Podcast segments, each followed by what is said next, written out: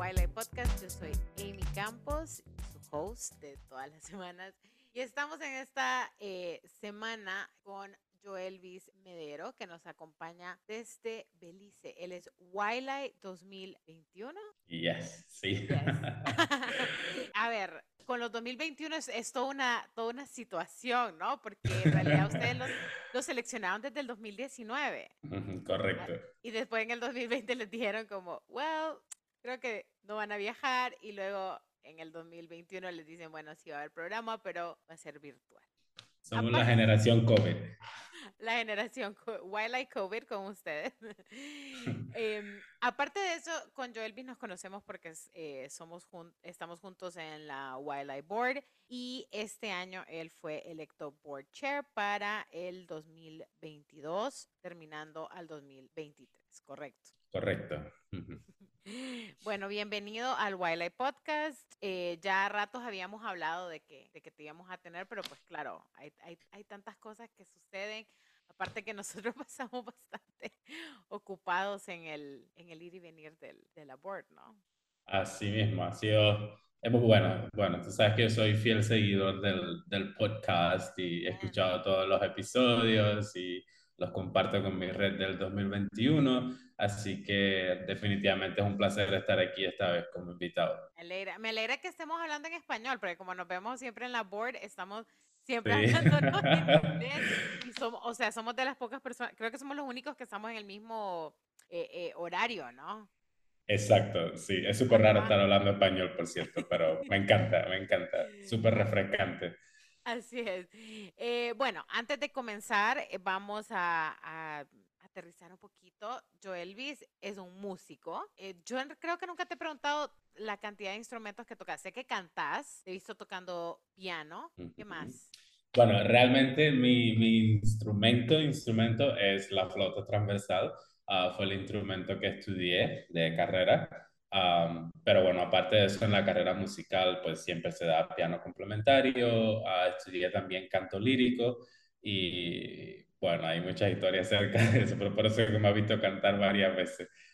pero sí, mi instrumento es la flauta transversal. Súper. Y contanos un poquito de tu emprendimiento. ¿Por qué fuiste seleccionado a ser Wildlife? Bueno, para darte un poco más de trasfondo de cómo llegué al emprendimiento y cómo llegué aquí a Belice. Uh, bueno, yo originalmente soy de Cuba, uh, estudié y me gradué del sistema de escuelas de arte en la especialidad de música en Cuba. Uh, y a los 24 años se me presentó la oportunidad de venir a Belice a fundar eh, un programa de música en escuelas secundarias, o sea, escribir el currículum, y tener un programa completo de cuatro años en una escuela secundaria local acá. Eh, acepté y vine para Belice sin tan siquiera sabiendo no prácticamente. No, realmente no. Aparte que, bueno, la situación en Cuba en ese momento de no tener internet o de no tener la información necesaria como para un poco hacer research o buscar un poco más de, de a dónde iba. Pero bueno, tú, sabes, la, la, frase típica de I was young and stupid.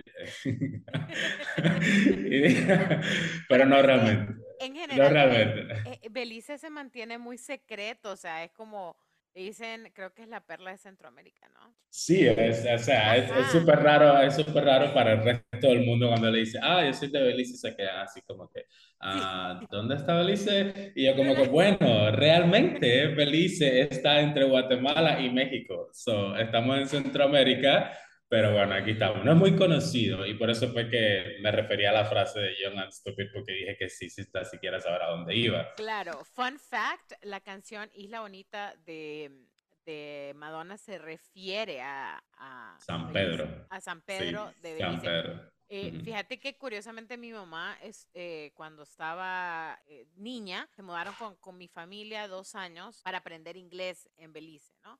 Este, y ya luego regresaron a Honduras. Sin embargo, aún así, eh, la información que tengo de Belice es muy, muy poca. Y la mayoría de la gente tiene muy poca información de, de, de Belice. Yo, de hecho, el otro día publiqué como, eh, ando visitando Panamá, ahora sí, ya conozco todo Centroamérica y me comentamos, y Belice, y yo como, ah. Te falta venir entonces a visitar. La Belice, Belice es un país muy bello. Belice es un país muy bello, muy tropical. Ah, el turismo se basa mayormente en, en, como que en sitios arqueológicos y mucho turismo de naturaleza. Es un país bello del cual no me arrepiento para nada de haber venido. De hecho, vine a los 24 y ya llevo 12 años viviendo aquí en Belice. comencé con el, a lo que vine, el programa de música en la escuela secundaria local. Y bueno, es un programa que ha sido un éxito total, lleva ya 12 años de fundado, ha formado muchísimos estudiantes de música a nivel secundaria, es la única escuela en este distrito que tiene de hecho un programa de música como tal dentro del currículum. Y a los pocos años, como a los 3, 4 años de, estar como maestro a tiempo completo en la escuela, uh, decidí entrar en la parte de negocio, de entrepreneurship y, y de emprendimiento y, y, decidí fundar mi, propio, mi propia escuela privada de música. El nombre de la escuela es Allegro Music School, que realmente en julio cumplimos ocho años de fundado. el emprendimiento tiene ocho años. Alegro es una escuela de música donde se enseñan diferentes instrumentos, ah, piano, guitarra, canto lírico, canto popular, teoría de la música, historia de la música, también instrumentos de viento como saxofón, clarinete. actualmente tenemos una matrícula alrededor de 55 estudiantes, pero cada año eso varía y tenemos estudiantes que han estado con nosotros alrededor de... Yo tengo estudiantes que han estado conmigo desde el inicio hasta el día de hoy, empezaron desde pequeños y ya están yendo para la universidad y y grande. Súper raro ver eso, pero no hablamos de eso.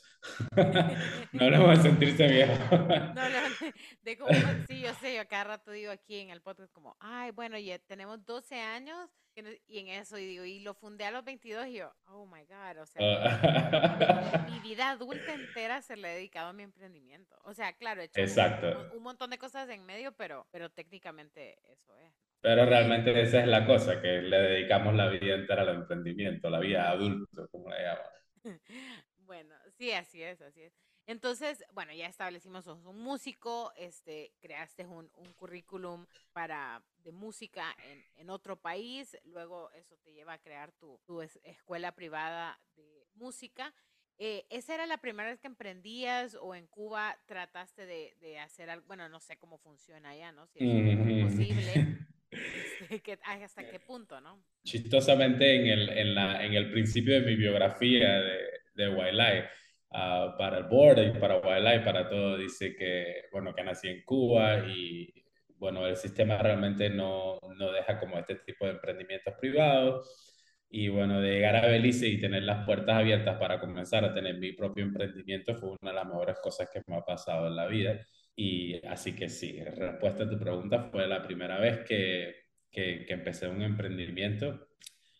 Obvio, tú sabes que nosotros, realmente los latinos, somos luchadores y somos gente que nos, que, que, que nos caracterizamos porque donde quiera que empezamos, le damos con todo y, y, bueno, aunque quizás no estemos muy informados al inicio, porque yo tenía todas las herramientas pedagógicas habidas y por haber, graduado universidad, profesor de música, etcétera, tenía todas las herramientas pedagógicas para ser, para tener un negocio exitoso en cuanto a la parte educativa. Pero bueno, sí me faltaban muchas cosas de la parte de emprendimiento, contabilidad, toda la parte legal. y bueno, pues lo divertido, lo divertido es ser tu propio jefe. pero bueno, fue un inicio sí que yo también soy muy, digamos, como que aplicado en ese asunto y me puse a buscar mucha información, a leer al respecto y cuando ya decidí arrancar con, con, con el emprendimiento como tal, pues creo yo que ya estaba mucho más listo de lo que pensaba y aquí estamos ya ocho años. Que, que, qué súper, ¿no? Que se te pudo dar esa oportunidad. Eh, ahora, con la parte de música, pues por el hecho de que, que, ya lo hemos hablado, mi hermana también es música, también es, es maestra de música graduada de, de, la Escuela Nacional de Música aquí. Yo sé que eso es algo que no escoges, o sea, no es como que venís y decís, pues quiero ser músico, voy a ir a estudiar para ser, o sea, es como, como que te viene en la sangre y decís, bueno, que me voy a entrar a la Nacional de Música, pero pues, ya hay un talento ahí, ¿no? Eh, cuando estabas chiquito, eh, asumo que, que, comenzabas a, a travesear eh, todo, a irle pegando a todo hasta que encontrabas tus, tus instrumentos. ¿Cómo fue ese journey? Porque es primero que tenemos un músico aquí. Bueno, tal vez alguien de carrera, no. No sé si alguien más cantará o algo, pero de carrera soy el primero. Eh, una historia interesante. Bueno, de hecho, un poco más de historia familiar. Mi papá es militar, en este caso ya militar retirado uh, de las Fuerzas Armadas, o sea, un tipo muy, bueno, militar. Ya, con eso te lo dice toda la palabra. Mi mamá es doctora y siempre de chiquito toda la familia quería, bueno, él también va a ser doctor, pero Ah, exacto. y entonces, uh, me acuerdo que había algo como que el inicio de la parte de la sección infantil en la televisión, que comenzaba con, con una niña tocando la flauta, una melodía, y así empezaba todas las tardes. Yo me quedaba, tenía seis años, me quedaba bobo con cada vez que empezaba a tocar esa pieza y, y le dije a mi papá y a mi mamá, pues yo quiero estudiar música. Te mandaron a la escuela militar. Automáticamente eso fue una reacción un poco, no vamos a entrar en detalles, severa de mi padre. Uh, y dijo, no, yo no quiero ni un hijo músico, eh, vamos a ponerlo así para que salga bonito, eh, eh, que me salga flojo, supongamos. un hijo artista, pues.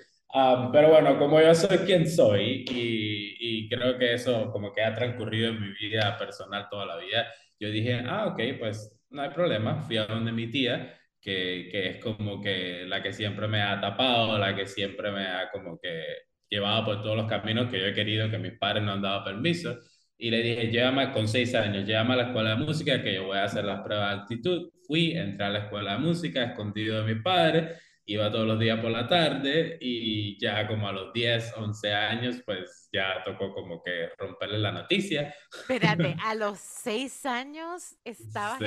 O sea, eso me acaba de explicar todo de cuando te conozco, porque bueno, ya para darle un poquito de contexto, eh, yo y el Vigio tenemos personalidades muy fuertes. Entonces, cuando estamos en reuniones de la board, tienden a ser las voces que más se escuchan, ¿no? Él y yo nunca hemos tenido un conflicto, eh, por suerte, hasta el, hasta el momento. hasta, el momento.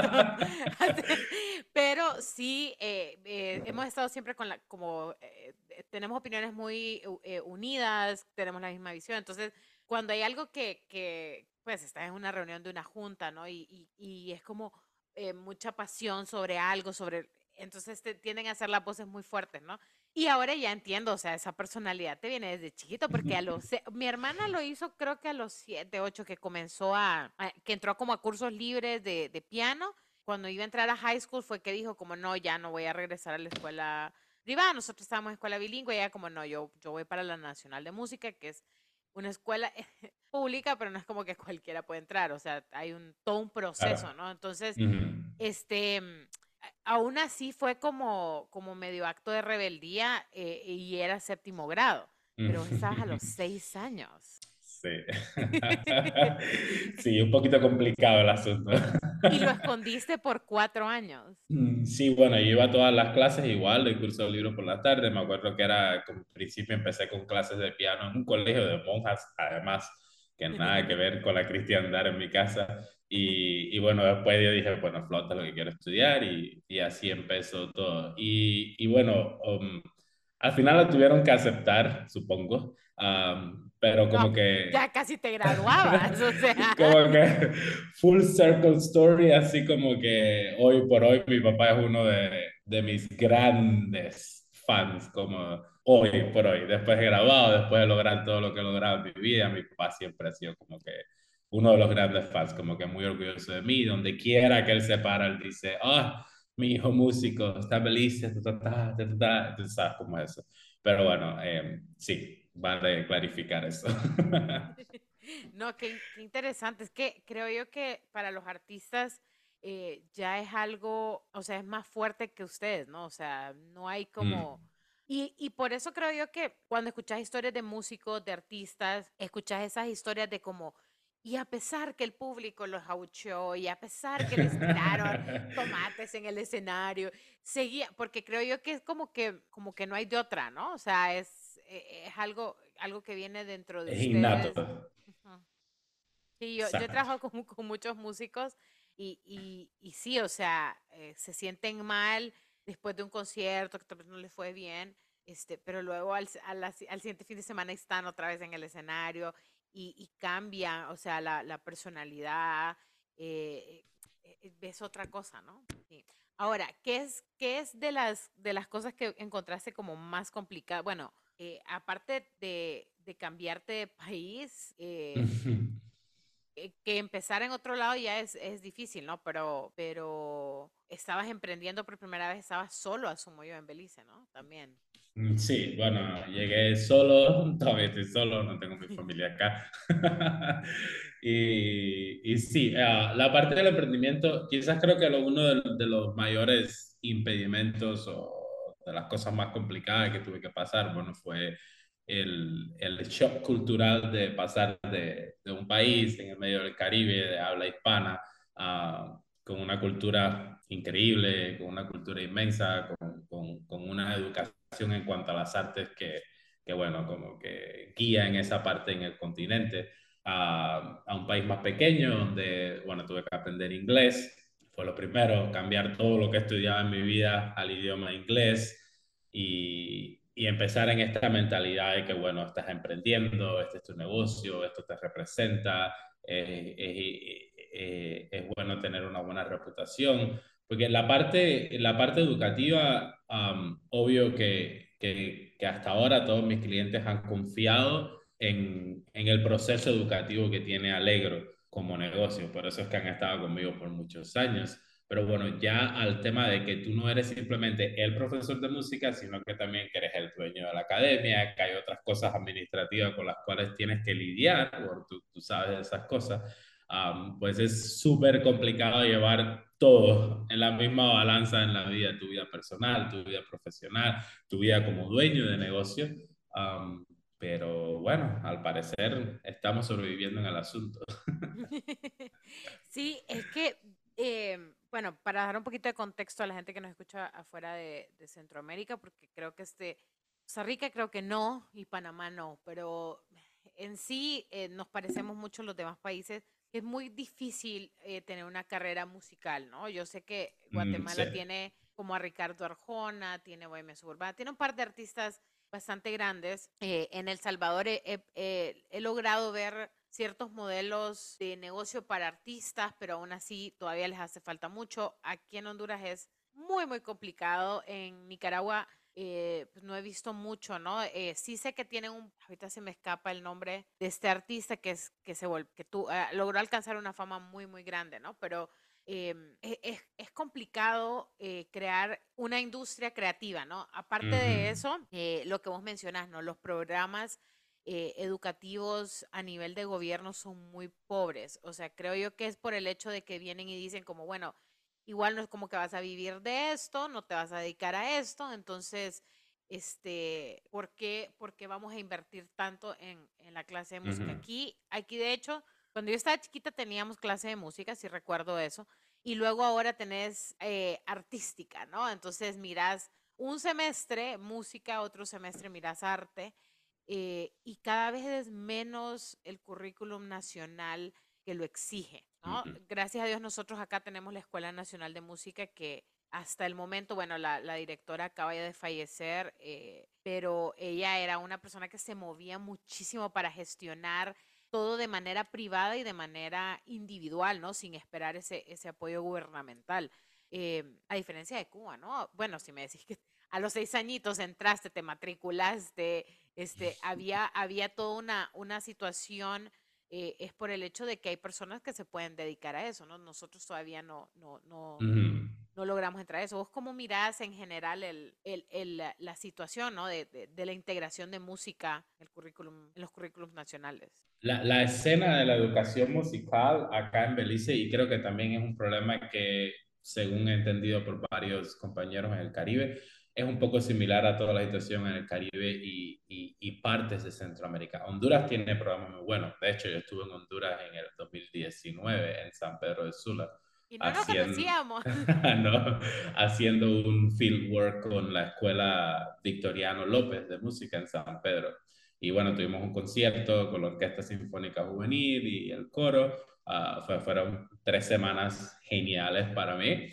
Y y como tú dices, la escena de música comparado con otros países, pues en esta región no es tan adelantada como debería ser. En el caso de, de Belice, pues la escena de educación musical ha mejorado muchísimo con el paso de los años.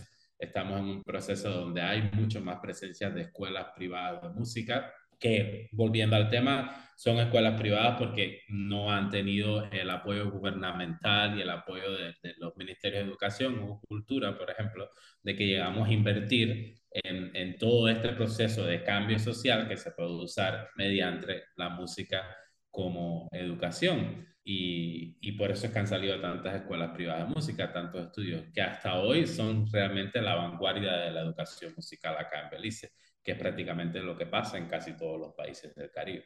Sí, es que, eh, bueno, uno, me alegra que hayas logrado venir acá. Eh, ahorita me puse a pensar como, bueno, creo yo que, que eh, sería bueno retomar esas actividades ya ahora que la gente está, que pues nosotros ya básicamente estamos de regreso a la normalidad, un montón de proyectos. Si no me equivoco, eh, esta escuela que mencionas en San Pedro Sula cerró durante la pandemia, si no me equivoco. Sí, sí, estuvieron sí, online mucho tiempo, pero cerró completamente. Sí, me acuerdo que esa fue una noticia y que, y que fue, fue bastante fuerte porque era como, wow, o sea, de los pocos espacios que hay para aprender música. Eh, y aparte de eso, miremoslo eh, en el, en el aspecto de, de formación como ser humano dentro de la sociedad, ¿no? O sea, Exacto. Yo, yo no puedo tocar nada, no puedo, no te puedo seguir un ritmo, no puedo cantar, no puedo nada. Eh, sin embargo, la música forma un, una parte muy importante en mi vida, ¿no? O sea, si estoy demasiado wired, demasiado estresada, demasiado ansiosa, pongo música y es como, ok, bueno, vamos a poder seguir eh, con, con, con, eso, ¿no? ¿Crees que haya eh, un espacio, ¿no? En el, en el futuro donde se pueda eh, que la gente lo pueda ver, ¿no? Como beneficio de, tu formación integral, como eh, debe de ser parte, aún si no tenés ese talento, ¿no? Musical como para, para volverte un artista. No, eh, exacto. completamente. O sea, es que existen muchísimos research, ah, muchísimos estudios científicos acerca de el impacto que tiene la educación musical en, en, niños y, y cómo eh, académicamente puede mejorar la situación, concentración, disciplina y cómo la educación musical se, se, se interjecta con todas estas áreas educativas. Hay muchísimos estudios científicos al respecto.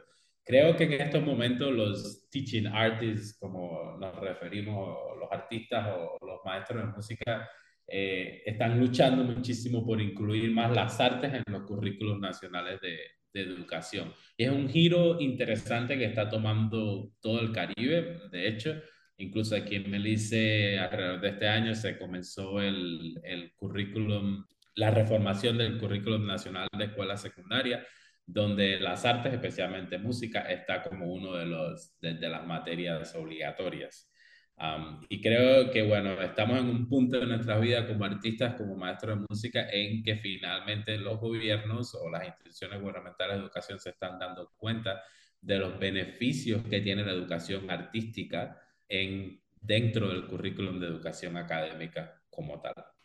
Sí, eh, yo de verdad que, bueno, como, como sabe, eh, no sé qué tanto lo he contado aquí en el podcast, creo que sí, pero nosotros tenemos Auge Boa, que se enfoca en moda, que esa es como mi pasión, pero luego tenemos Grupo Cultur, eh, que ahora ya lo transformamos a, Boga House. Eso sí no lo he contado en el podcast, pero bueno, esa es una historia para otro momento.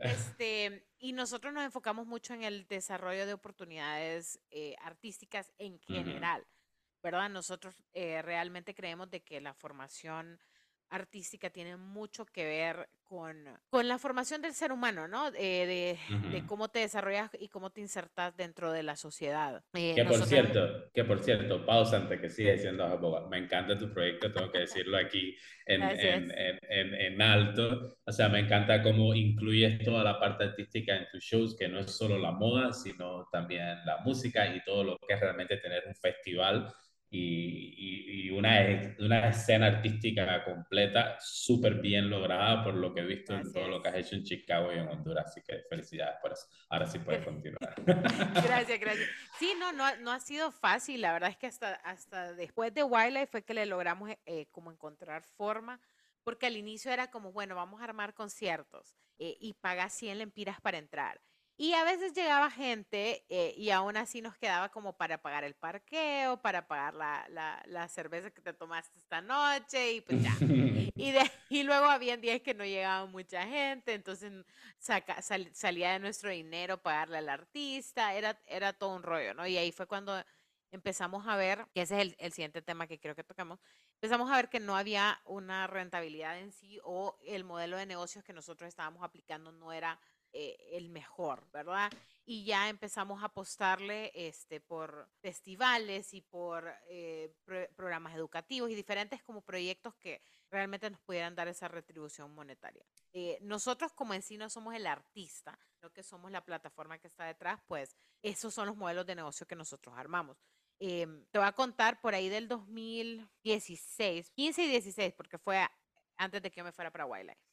Em, habían dos bandas de amigos con las que yo empecé a trabajar, a apoyarles en la parte de manager, ¿no? Yo bien y dije como, no, bueno, eh, quiero, quiero apoyarles porque miro que eh, los artistas eh, se enfocan, y, yo asumo que debe ser complicado, si para mí es complicado, que apenas trabajo en ciertas partes creativas, que, que, poco a poco me he ido desligando de lo creativo y me, me, me, he ido más a lo empresarial, ¿no? De las, de las artes. Pero yo decía, bueno, esta gente no, todavía no encuentra cómo trabajar la área de publicidad, la área de administración, la área de contabilidad, eh, eh, los impuestos, porque también esa es otra cosa, porque tenés que poder facturar para cobrar, etcétera, ¿no? Entonces dije yo, bueno, voy a trabajar como manager de estas bandas. Eh, fueron experiencias muy, muy interesantes. No lo suficientemente rentables como para que yo me quedara ahí. este, bueno, sigo, sigo haciéndole de manager de mi hermana, pero, pero pues ya esa es otra cosa. Pero la cosa es que, em, no sé si te he contado, por ahí del 2016 tuvo que haber sido, o inicios del 2017, vengo yo y digo, no, o sea, quiero entender bien este negocio, ¿no? Porque yo lo, le aplicaba muchas cosas de, de, de administración de empresas de moda, pero pues no es, no es moda, ¿no? Entonces me metí a estudiar Music Business en Berkeley, como conocer de esa universidad. Obvio. Ahí me certifico y, y, me enfoqué más en la parte, como en los aspectos de, de royalties y, y contratos y cómo, cómo hacer todo esto, ¿no? Em, eh, y ahí es donde a, a, lo que quiero llegar, ¿no? La parte de, de, los modelos de negocio, porque pues al final del día es un podcast de emprendimiento, que manejan los artistas eh, en nuestras regiones, eh, ¿cómo, ¿cómo miras ese futuro? ¿Cómo miras el panorama? ¿Cómo miras dónde están las áreas de mejora, las áreas problemáticas?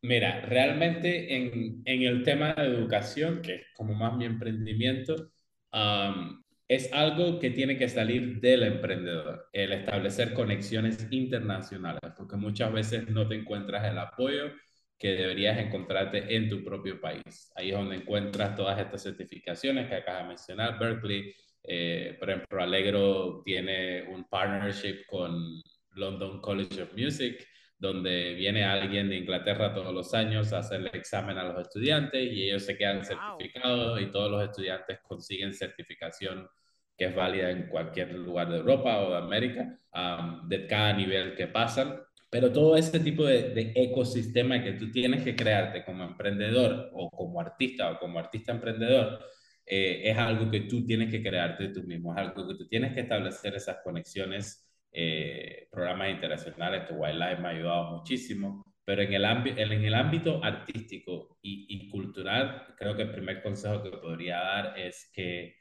tienes que entender que tienes que salir adelante tú solo, que tienes que, que realmente buscar esas conexiones importantes, que realmente educarte más, de nunca quedarte con que, bueno, ya me gradué de la universidad, ya tengo mi título, soy músico. Bueno, el que es músico sabe que realmente el estudio nunca para cuando te gradúas. De hecho, hay muchísimas más oportunidades en las que te vas a encontrar que realmente le van a aportar mucho más a tu emprendimiento o a tu vida personal y profesional en general. Ah, después que yo me gradué, seguí estudiando, me certifiqué acá con London College of Music también, e hice lo de Wildlife y ahora recientemente en agosto comencé mi MBA, eh, la maestría en Administración de Empresas, pero en Artes e Innovación, realmente música. Y uno nunca para ahí, o sea, uno nunca para de estudiar, uno nunca para de prepararse. Pero creo que ese sería mi primer consejo, de que realmente tienes que, al final esa es la palabra emprendedor, tú tienes que emprender siempre y tienes que tener esa mental, mentalidad de emprendedor, incluso en tu vida eh, profesional y de estudio o en tu vida personal. Hacemos una pausa para contarles sobre Celina, nuestro patrocinador para esta segunda temporada del Wildlife Podcast. Celina es una de las marcas de hospitalidad más grandes del mundo, creada para abordar las necesidades de los viajeros millennial y Gen Z, combinando alojamiento bellamente diseñado con coworking, recreación, bienestar y experiencias locales. Diseñado a la medida para el viajero nómada de hoy, Celina ofrece a los huéspedes una infraestructura global para viajar y trabajar en el extranjero sin inconvenientes. Fundada en el 2014, cada propiedad de Celina está diseñada en asociación con artistas, creativos y creadores de tendencias locales, dando nueva vida a los edificios existentes en lugares interesantes de todo el mundo, desde ciudades urbanas hasta playas y selvas remotas. La cartera de Celina incluye 150 propiedades abiertas o aseguradas en 25 países y 6 continentes. Solo haciendo un paréntesis, me gustó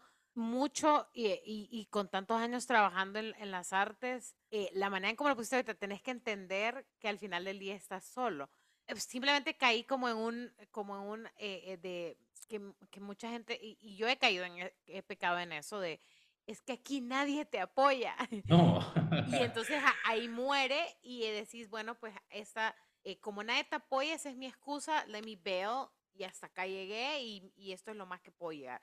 Pero me gusta cómo lo pusiste, ¿no? Tiene que, tiene que haber, eh, creo yo que, que, nadie que tiene, por ejemplo, una pollera, una, ¿verdad? Que, que vende eh, eh, mercado, que, que diga como nadie te, o sea, vos buscas cómo salir adelante, ¿no? Exacto no debería de ser la excepción para los artistas. Perdón, continúa, continúa.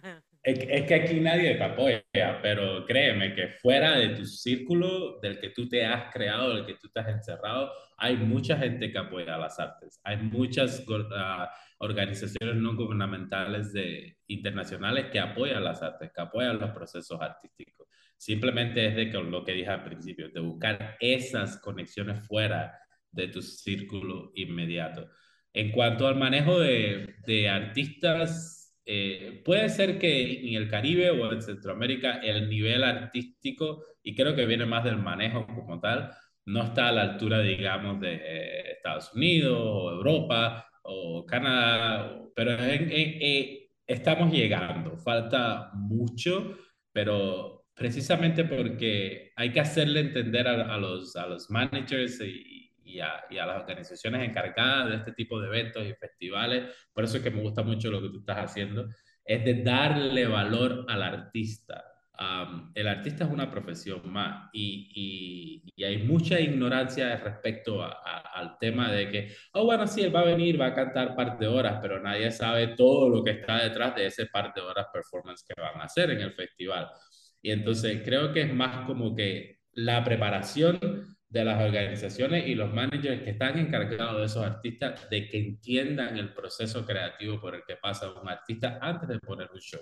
Y ahí es donde tenemos que llegar. Creo yo que por el hecho de tener a mi hermana en la casa, eh, he logrado ver eso, ¿no? O sea, el estrés de qué canciones voy a cantar, a ver cómo va a sonar, eh, que todo esté listo. Eh, aparte que ella decidió ser percusionista, entonces son como ocho instrumentos que nos, nos toca andar cargando de arriba abajo. Eh, la listada de maletas. Los instrumentos son caros. exacto. Sepan eso, porque la gente viene y dice, no, pero ese violinista solo vino a tocar media hora y quiere cobrar tanto. Señora, ¿cuánto le costó ese violín?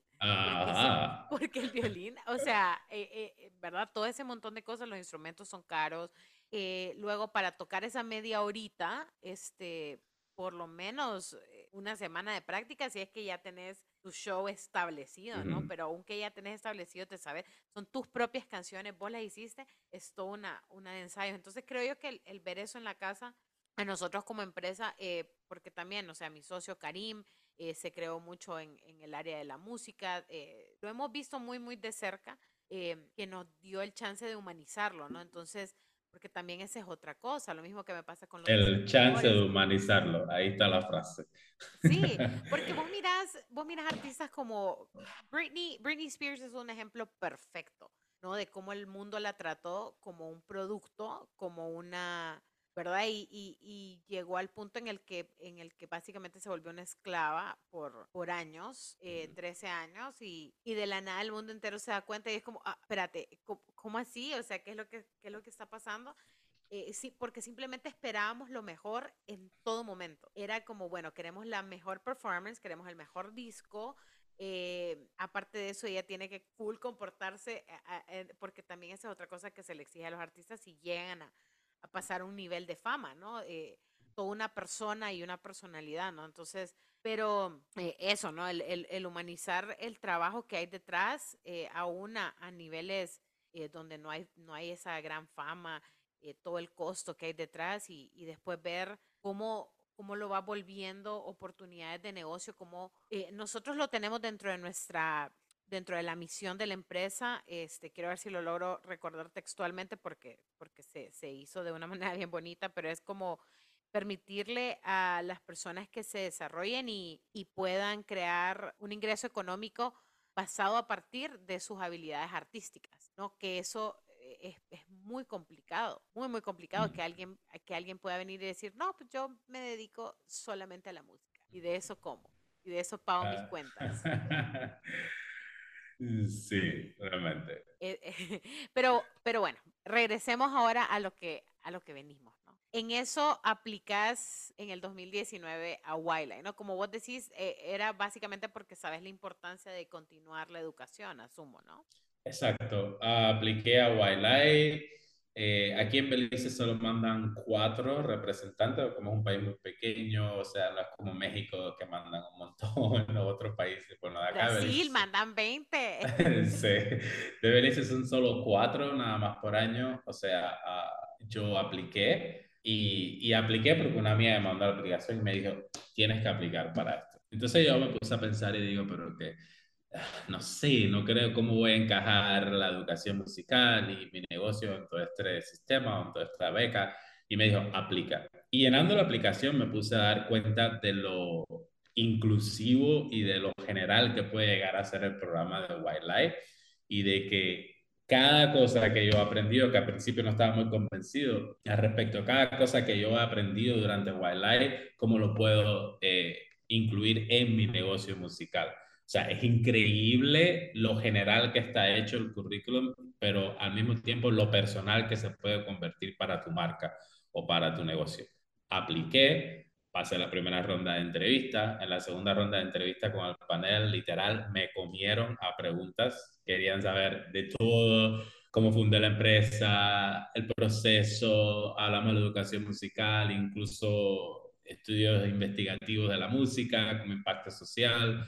También creo que, que yo conocía varios, uh, habíamos trabajado en varios otros proyectos y, y, como que conocen lo que ha logrado Alegro en este tiempo.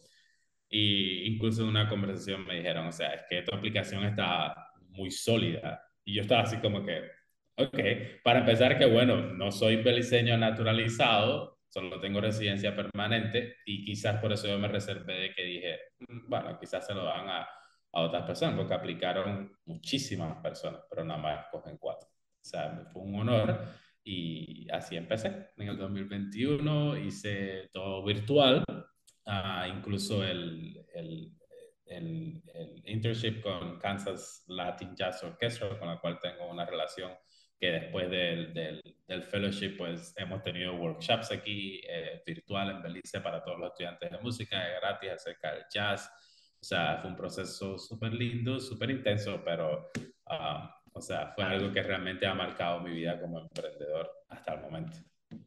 Me decís entonces que tu ciudad fue Kansas, o a dónde, bueno, Kansas. Kansas, City. Ok, te tocó ahí y mm, ¿con quién fue que hiciste tu, tu mentorship?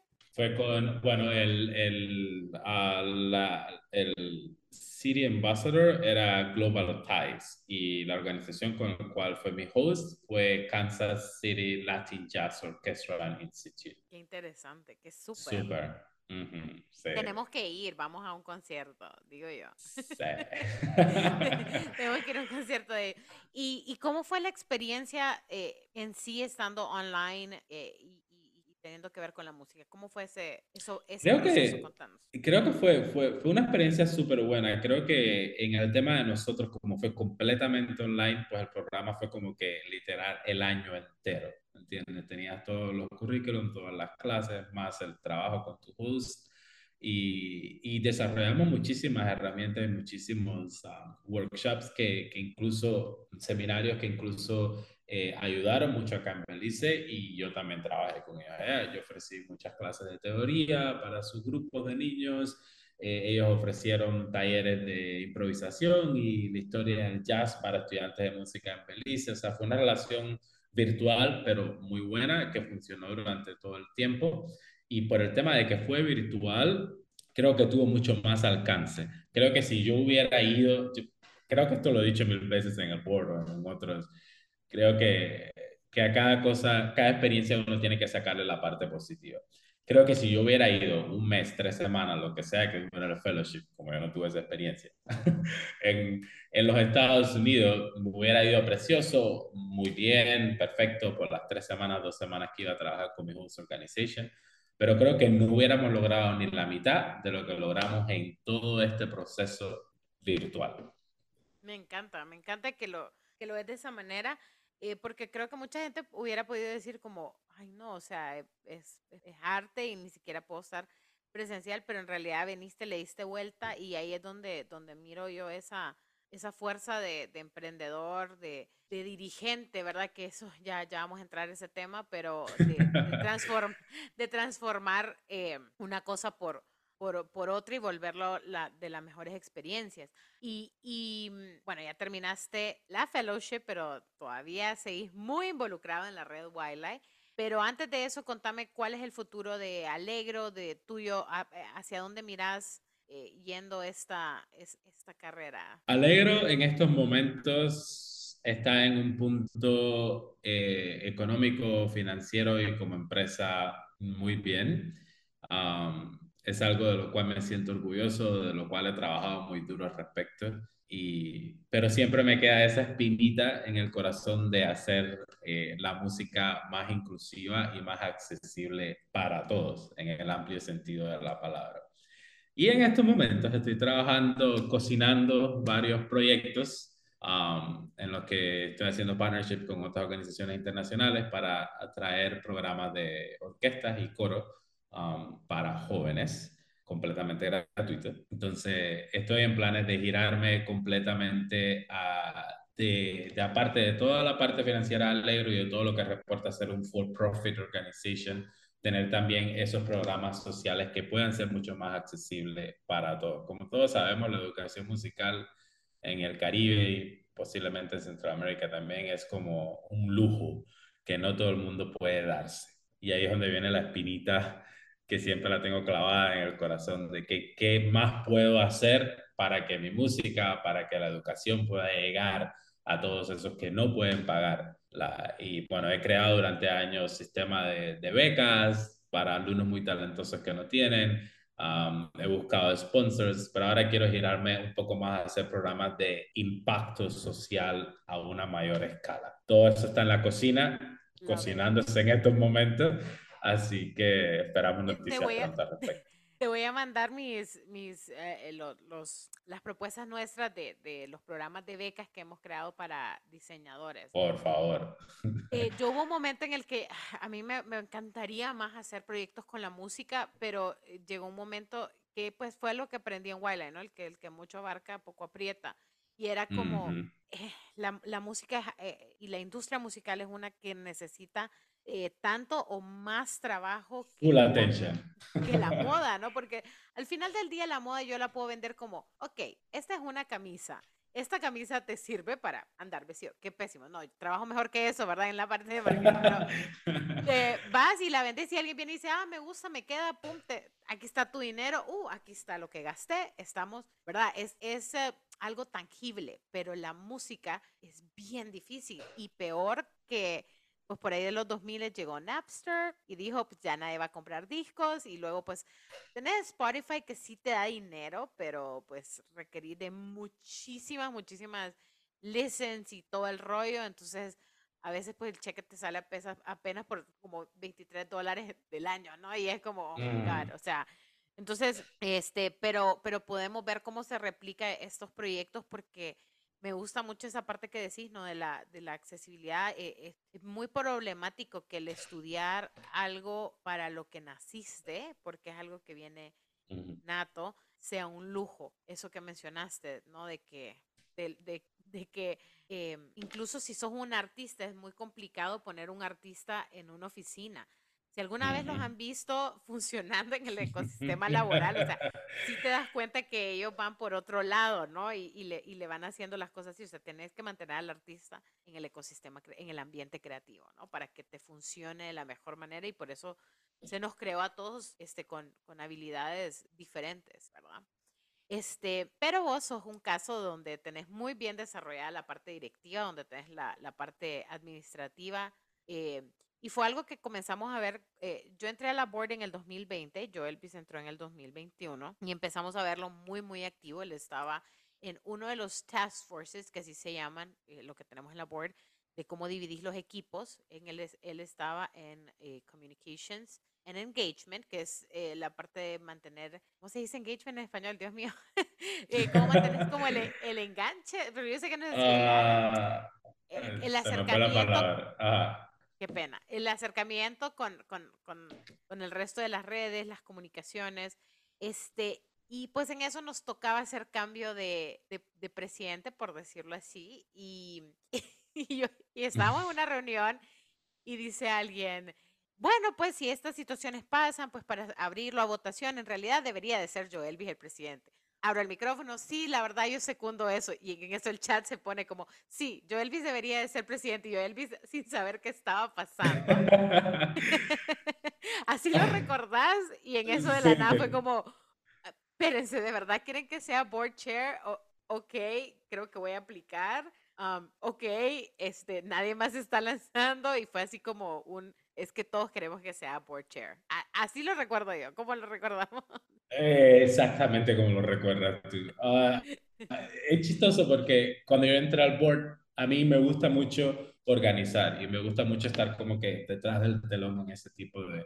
Creo que por eso fue que me viste muy activo con communications, porque desde el principio era trabaja, trabaja, logra actividades, logra iniciativas, lo del directorio en, en, y, y todo eso fue trabajo que hicimos en el Task Force, en nuestro grupo pequeño.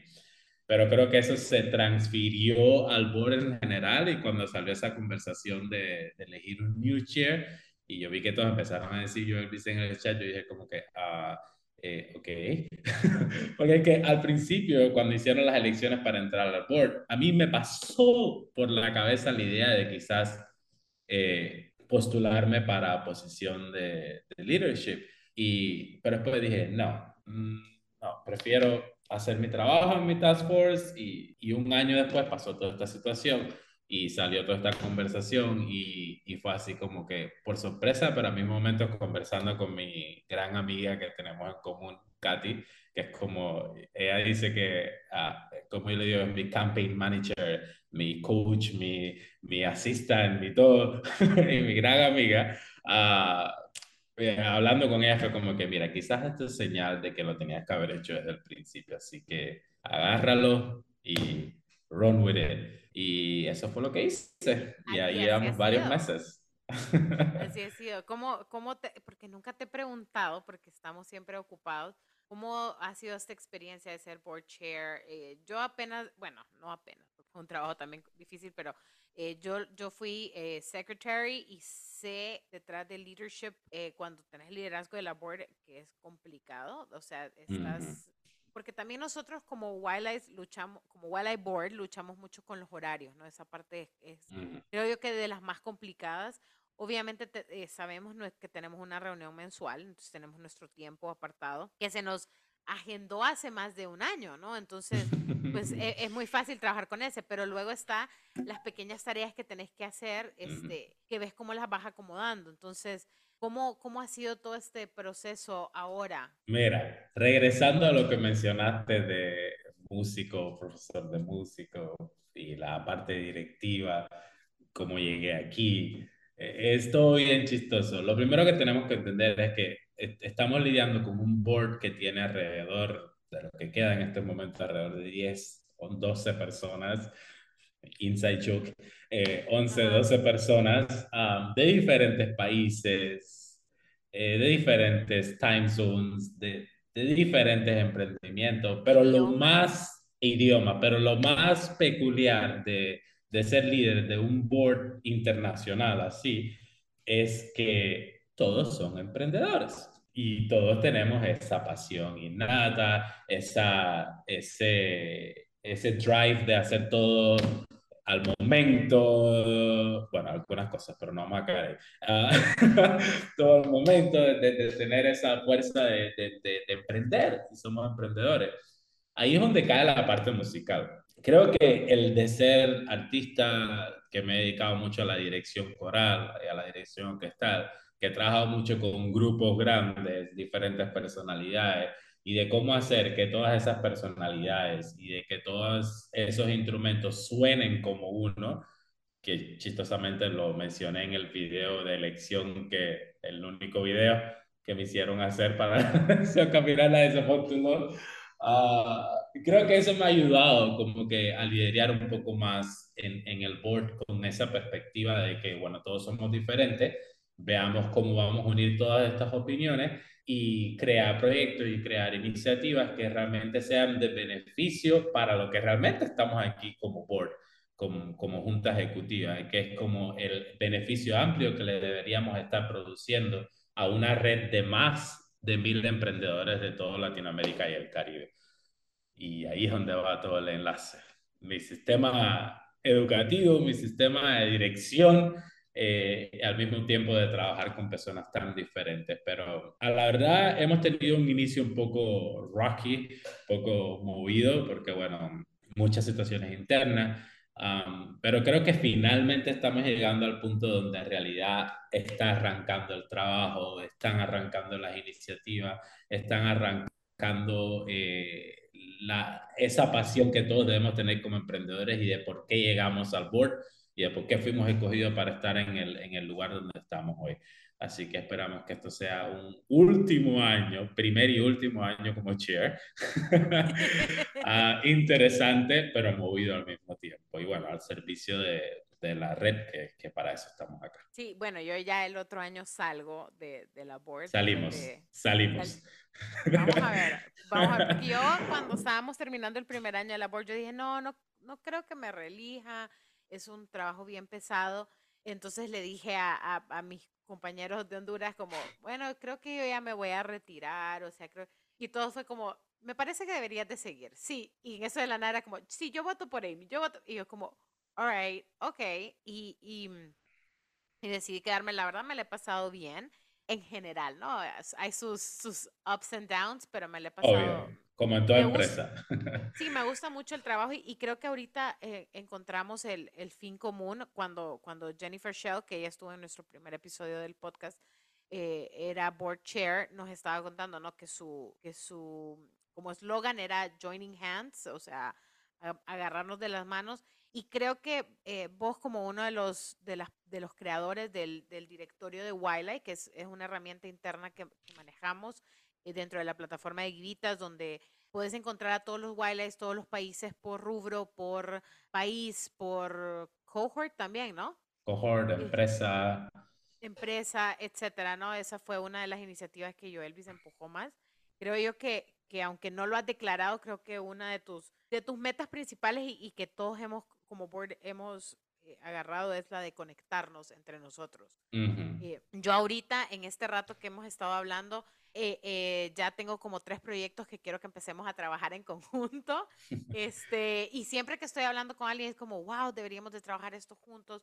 Eh, gente que se conecta, que trabaja con Wildlife. Tengo, hay un Wildlife aquí en, aquí en Honduras, no sé si querrá que mencione su nombre, por, porque él viene y dice, no, yo la verdad, si voy a contratar a alguien, contrato un Wildlife. Me dice, porque pues ya sé dónde está, ¿no? La, la, la, la sus eh, virtudes, ya sea dónde está su forma de trabajar, su esto, su lo otro. Eh, em, y creo yo que nosotros unidos hacemos una fuerza muy grande. Increíble. E, entonces creo yo que esa es una de las, de las mayores, de las mayores eh, metas que, que como board nos hemos puesto y que vos estás liderando muy, muy bien. Déjame decir. Gracias. Y, y, bueno, no te quiero poner spotlight, pero ¿cuál sería un mensaje que te gustaría dejar como board chair de Wildlife para la gente que nos escucha, tanto Wildlife como no Wildlife? Mira, lo mencioné cuando me preguntabas respecto de, de cómo artista, cómo salir adelante. Eh, y una de las cosas que dije es que tú tienes que abrirte tu propio camino y tú tienes que, que conectar con la gente, con las personas prescindibles para que tú puedas tener el éxito que debes tener como emprendedor. Y eso es realmente la red de Wildlife. Una red de más de mil y algo personal. Lo hemos visto diario en, la plataforma Givitas, cómo se está en el directorio, cómo se está conectando las personas de que tú necesitas algo, lo dices en tu chat de WhatsApp, lo pones en Givita, lo pones en el grupo de Facebook y en cuestiones de segundos tienes respuesta, tienes ayuda. Tú has tenido eh, experiencias personales al respecto. Yo creo que mi mejor mensaje que pueda darle como board, como chair a, a, la red de Wildlife es que nunca minimices el poder que tienen las conexiones que has hecho en Wildlife, en tu año, fuera de tu año. Nunca minimices el poder que tienen esas conexiones, porque realmente son conexiones increíbles y son conexiones y amistades. Hoy por hoy yo tengo amistades hasta un Real, Real Wild Lion Drinks, que de ahí salió más o menos la idea de los social. Ah, tengo amistades que son de toda la vida, son, son amistades que llegan a tu vida y, y amistades incluso que hablamos de todo tipo de, de, temas personales, emocionales, pero yo tengo una pregunta de negocio o de IT o de algo y yo sé a quién acceder. Yo tengo una pregunta de algo al respecto, yo lo pongo en ese chat personal, en ese círculo cerrado que tengo en mi Wild Lives y, al momento tengo una respuesta y una ayuda. O sea, las conexiones que tú has logrado durante tu fellowship, las conexiones que, que vas a seguir logrando si sigues eh, en la red, activo en la red después de tu fellowship, son conexiones que vas a usar toda la vida y que son conexiones que, que van, te van a ayudar muchísimo en tu emprendimiento, en tu crecimiento personal, en tu crecimiento profesional. No las minimices. De hecho, úsalas.